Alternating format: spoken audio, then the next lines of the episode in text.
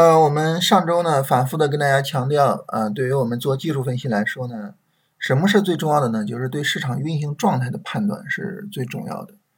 啊，我们根据这个市场运行状态去，呃，跟踪这个市场，然后呢，从中去寻找一些高价值的啊，值得我们去操作的交易机会，然后呢去做操作，这样呢就更容易去赚到钱啊。呃，但是呢，如果说呢，我们没有说去跟踪好这个市场的状态，没有去做好对市场的跟踪和交易规划，我们就是去追求那个精准的买卖点。首先呢，你追求你也追求不到，是吧？其次呢，这个呃，实际上这个东西跟我们具体做交易能不能赚钱其实关系也不大啊。你哪怕我们做短线、做超短、做这种就纯炒作式的这种交易。啊，那么我们对于大盘的跟踪、对于板块的跟踪和对于个股的选择，也都会比那个精准的进出场要更为重要一些。啊，上周呢就一直在聊这个话题，但是聊这个呢，你要没有一些例子是吧？大家就觉得，哎，你这是空对空的聊。所以呢，我想跟大家通过一些案例来聊一下，就是这个我们对市场运行状态的判断它的价值。呃，大家呢可能会比较关心选股一些，所以呢，我们从选股的角度来聊一下。我想呢分成两天聊啊，我们今天呢聊一下就是关于呃行情的背景，就整体这个股票的一个走势背景啊。明天呢聊一下实时的这个行情的运行状态。嗯，我们通过这个呢来看一下，就是所谓对市场运行状态的理解，它能够怎么样去帮助我们去选股票。啊，那么行情背景呢，帮助我们选股票。其实呢，就是说什么样的行情背景下更有可能走出来持续上涨的股票，更有可能说，哎，我在这儿买进去，我能赚钱。一般来说呢，我们会从三个角度去看。第一个角度呢，就是这个个股整体上来说，它的走势是比较流畅的，还是比较杂乱的。第二个呢，就是去判断这个股票是不是一个上涨的趋势。啊，我们都知道要跟趋势做朋友，是吧？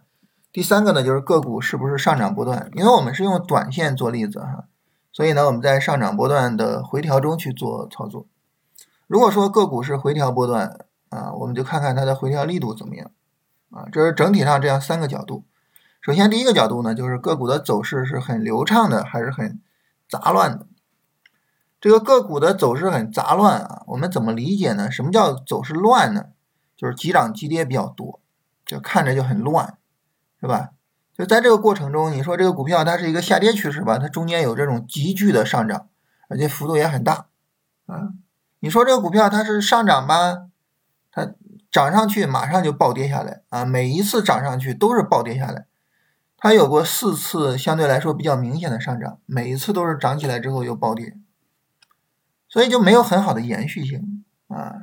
它不仅仅上涨没有很好的延续性，它连下跌都没有很好的延续性。就这种走势，我们就理解为就是它是比较乱的走势啊。这种比较乱的走势呢，呃，它其实和下跌趋势是不能等同的啊。为什么呢？首先呢，就是如果说一个股票走流畅的下跌趋势，其实呢，我们也不能说啊，人家比较杂乱啊，人家只是在下跌而已。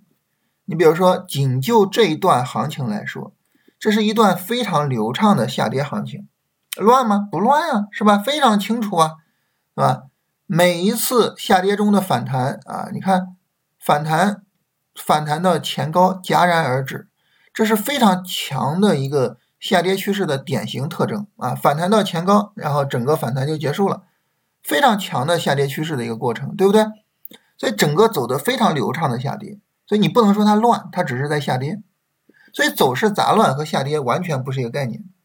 走势杂乱你可以怎么理解呢？你可以简单理解为就是我我也不好去判断它到底是上涨还是下跌啊。它哪怕是上涨，我也不容易赚钱啊，这就叫走势乱。你比如说你像下面这个过程是吧？这很明显就是这这是持续上涨的走势啊，对吧？这我我我这是有两幅图啊，你看这都是持续上涨的走势啊。那这一幅图是吧？持续上涨啊，对不对？但是呢，你说这两个持续上涨的图赚钱容易赚吗？发现不容易赚钱，哈哈，甚至呢，就是我们去参与这样的所谓上涨走势，还很有可能赔钱，对不对？这就是所谓走势杂乱的股票，就它跟上涨也好，下跌也好都没有关系，就是它本身走势比较乱啊。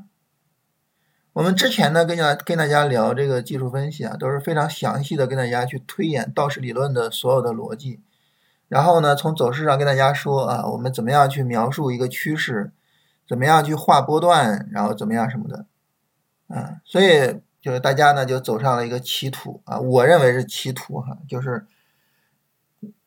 这个学道氏理论画波段是最难的，所以我一定要把波段给画的一清二楚，所以就找各种各样的走势去画波段，甚至呢故意的去找这种走的很杂乱的，然后走的很差的走势去画波段。你说为什么我说误入歧途呢？因为首先第一个，这种杂乱的走势你也不做，你不做你非得把它理解清楚干嘛呢？对吧？这是第一个。第二个呢？你这种杂乱的走势啊，你自己刁难自己啊！你以为是你把这种这么杂乱的走势都搞清楚了，那我到流畅的行情，我到走得好的行情里边，我还不是随随便的赚钱吗？其实并不是这样啊，并非如此。杂乱的走势你可能能处理的很好，但是你到流畅行情里边，你可能就吓得不敢做了。哎，才调了这么点儿，这能做吗？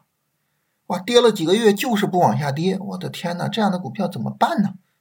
你发现好票你都不会处理了，是吧？因为我们做任何事情，其实我们知道习惯的力量是非常强大的，所以养成一个只做流畅行情的习惯，只去处理最简单的行情，只去做最简单的股票，就养成这种习惯，对于我们来说是非常重要的。反过来，非得故意刁难自己去做那些又难又没有效益的事情，毫无价值，毫无价值。那大家说，这这这些股票它为什么会是那么乱的呢？往往和成交量有关系啊。就在这些股票身上，可能持续去跟踪它的资金比较少啊，然后呢，成交量、成交金额比较小，所以它就很难走出来持续性的行情。所以我们做短线呢，应该尽量的去做这个当前的主线啊，就是整个交易很活跃，所以呢，行情很流畅。这是一个板块指数在一段时间内作为主线板块的时候的一个表现啊。我们看红色的框里面这些短线回调，这是一个板块啊，你看它调调的这么小，就意味着在这个板块里面，在这段时间可能会有大量的股票是值得我们去做的。然后黑色线画出来的这个小波段是吧？整体的力度也非常小，在这段时间可能会有大量的股票走出来了，让我们非常舒服的波段回调。所以你像这样的行情，它就是什么？它就是非常清晰、非常简单的上涨趋势。嗯，你要做就做这样的走势，就非常清晰、非常简单。嗯，你看它跟这种上涨是吧？完全不一样，完全不一样。所以呢，首先第一个就是我们去看这个走势的时候，你一眼看过去，你觉得这个走势它是走的很清晰、很清楚，还是说这个走势走的很乱？这是我们对一个走势的第一判断。这个第一判断呢，我们很难去定性，呃，说错了，很难去定量，是吧？你很难说啊，它走成什么样，然后什么它就是流畅，它走成什么样就是杂乱，很难去定量。很大程度上呢，我们只能够通过定性的方式去说。哎，你一眼看过去，你你的感觉是什么样的，是吧？我们只能够通过这个角度说啊。所以呢，大家说啊，那老师你给我一个标准吧，什么样的流畅，什么样的乱，我也没办法给标准。但是呢，相信你的第一感觉，好吧？相信你的第一感觉，你一眼看过去是什么样，你就把它认为是什么样。技术分析这个东西呢，它是一个纯经验的科学。啊，它从道氏理论开始就一直是一个纯经验的科学。当然，我们可以梳理、可以总结出，呃，非常复杂的一套完整的理论，啊，但是呢，它的根基还是在于人的经验，还是在于一个人一眼看过去之后，你觉得这个市场是什么样，它就是什么样。所以，技术分析呢，我觉得比较重要的一点就是相信你自己的判断，啊。相信你的判断，而不是说我非得死抠那个条件，啊，这是跟大家说，就是第一个。第二个呢，上涨趋势，我们一般呢都比较喜欢啊，就说这句话，叫跟趋势做朋友，是吧？顺势而为，什么什么的。但是其实呢，你比如说我们自己去看看我们自己的持仓，你的持仓里面究竟有多少是上涨趋势的呢？有多少是下跌趋势的呢？自己看一下，对吧？很可能一个股票已经跌了百分之五十了，但是我们还在扛着，它又跌了百分之五十，这个时候我们还在扛。啊更有甚者呢，我们会觉得哇，跌了百分之五十，又跌了百分之五十，腰斩又腰斩，这样的股票呢是比较安全的，但其实并非如此。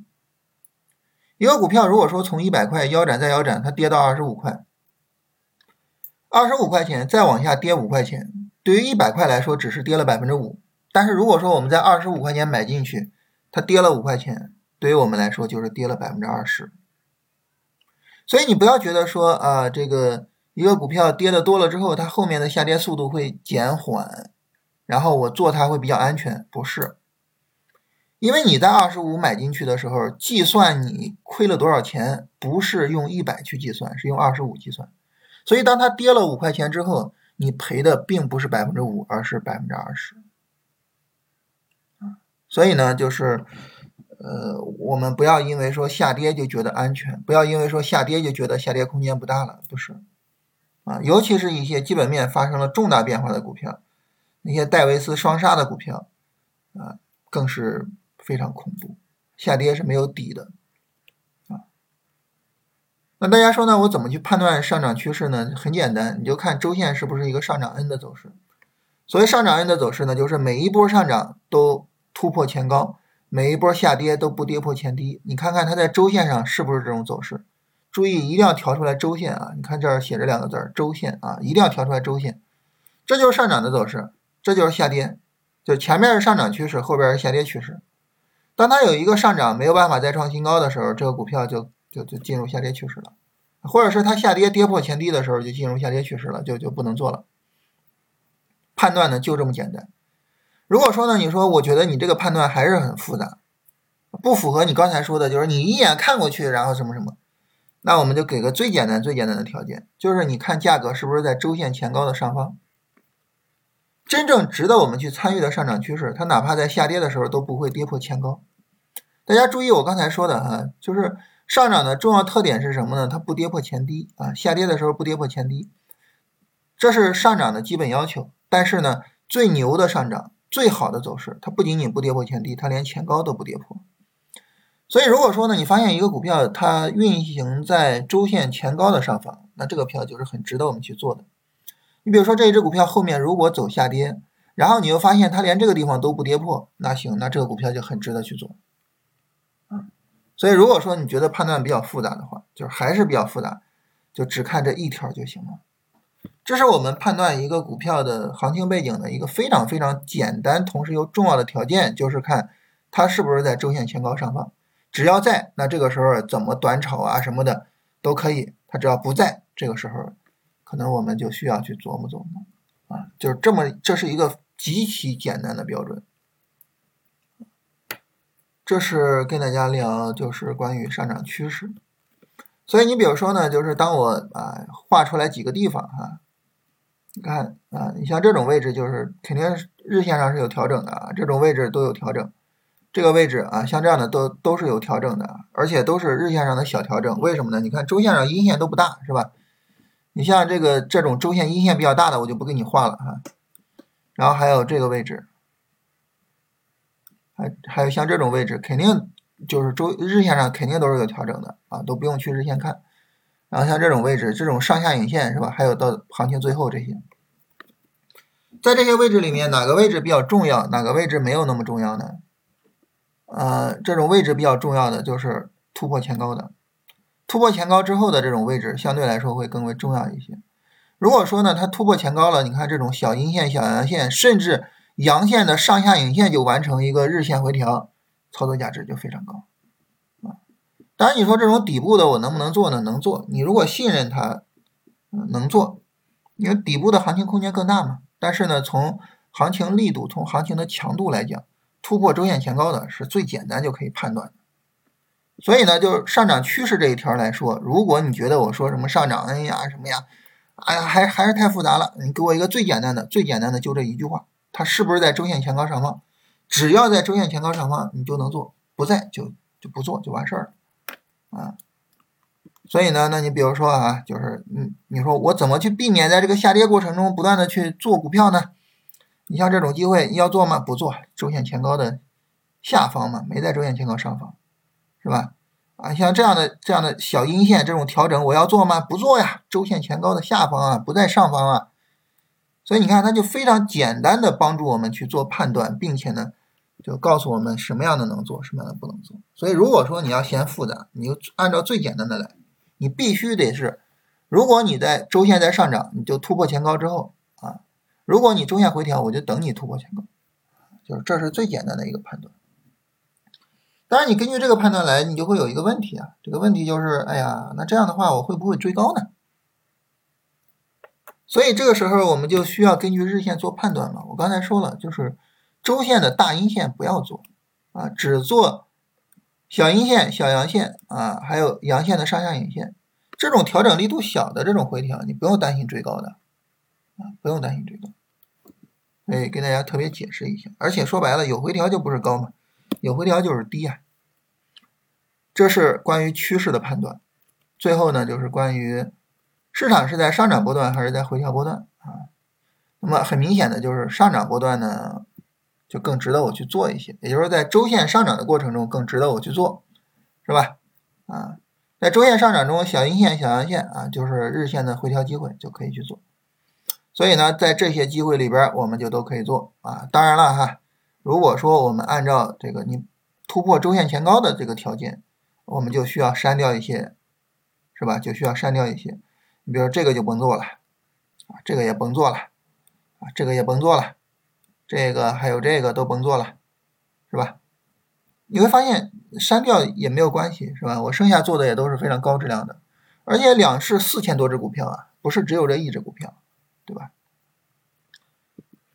所以你从上涨趋势、上涨波段这两个角度呢，其实就仅仅使用这一句话，就能够把这两个同时保障了啊，把大家同时保障。这里边呢，我们是要求啊，在上涨波段中做。当然，你如果说有足够的判断能力，说你说我能够判断出来这是一个上涨的过程，我能够判断出来它是上涨趋势，你不用给我删那个、那个、那个、那个低位的，那行，那你可以做低位的，低位的还是空间更大一些啊，还是操作价值更高一些。这儿我想特别就是在这一趴里面想特别跟大家强调的是什么呢？就是很多人不懂回调波段的杀伤力，很多人往往会觉得什么呢？就是哎呀，我反正是上涨趋势，我怕什么呢？但是其实呢，就是首先一个回调波段可能杀伤力非常强啊，就这么一个回调可能已经跌跌跌跌出去百分之四五十了，对吧？呃，首先呢，它的杀伤力是非常强的，其次呢。那么，在持续下跌中，我们的心态可能会有变化。你一开始可能一点都不怂啊，可能放狠话，上涨趋势怕什么？下跌越跌越买。但是呢，跌到后面可能自己就开始怂了，怂怂怂怂到可能有可能在最低点割手出来，是吧？所以你与其如此，你不如说就直接就不做。大家其实可以做一个工作啊，这个工作我觉得还是很有意义的，就是你可以把你自己的这个账户的一个盈亏曲线、一个盈亏变化给它画出来，就你看看你的账户规模，就是从最高到最低，它整体的这个行情规模它的变化是什么样的，是吧？你会发现呢，就是每次上涨波段中我都能赚很多钱，每次下跌波段中我都赔很多钱，然后呢一赚一赔，最后整体上不挣钱。那这就很可惜，是吧？我们经常说收益的过山车，过山车，过山车是由什么带来的呀？就是由波段回调带来的。熊市不是过山车啊，熊市车毁人亡啊，对吧？所以呢，就是一定要重视波段回调，一定要重视对波段回调的规避。这就是为什么我跟大家强调说，周线大阴线就不要做了，是吧？周线大阴线还做啥？你包括这儿啊，这儿大家说，哎，这是周线下影线呀，啊。嗯，就甭做了，是吧？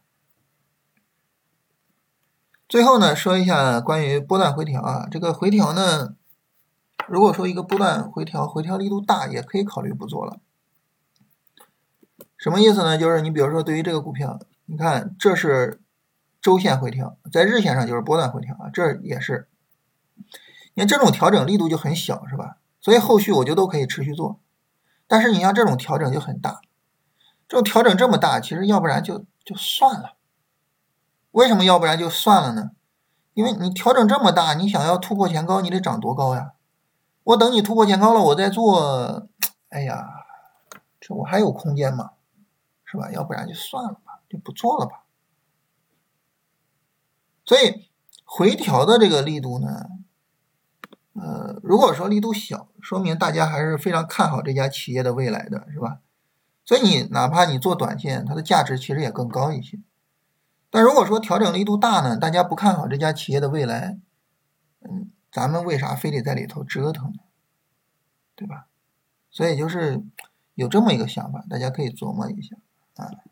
它跟短线没有直接的关系，但是呢，它决定了短线的价值。啊，当然还是那句话，大家说啊，我有能力判断，我能在低位做进去，那还行，因为你低位做进去，后面的行情空间还是比较大的，是吧？这是整体上关于行情背景的一个判断啊，市场是走势是杂乱呀，还是流畅啊？市场是上涨趋势呀，还是下跌趋势呀？是吧？市场整体上是上涨趋势中的上涨波段呀，还是回调波段呀？就这么一个简单的判断啊。其中这里边呢，跟大家聊了一个最简单的，从走势上、从价格上选股的条件，就是你就看它是不是在周线前高上方，是就能做，不是就不做。说这是最简单的一个判断，说这个股票是不是值得参与的一个条件。啊，所以这是跟大家聊一下，就是从行情背景的角度，我们怎么样去选股。啊，当然，真正决定这个短线的操作价值的还是上涨过程本身啊。所以这个呢，我们明天到时候再聊一下。就是通过这两天嘛，跟大家聊一下，我怎么样通过市场的运行去判断哪些股票值得做啊？怎么样根据市场运行状态的判断去选股？就是还是想跟大家强调市场运行状态的这个重要性。就是我们搞技术分析，其实最重要的就是去理解。市场运行状态，然后根据市场运行状态做出来相应的一个交易计划，然后去做好操作。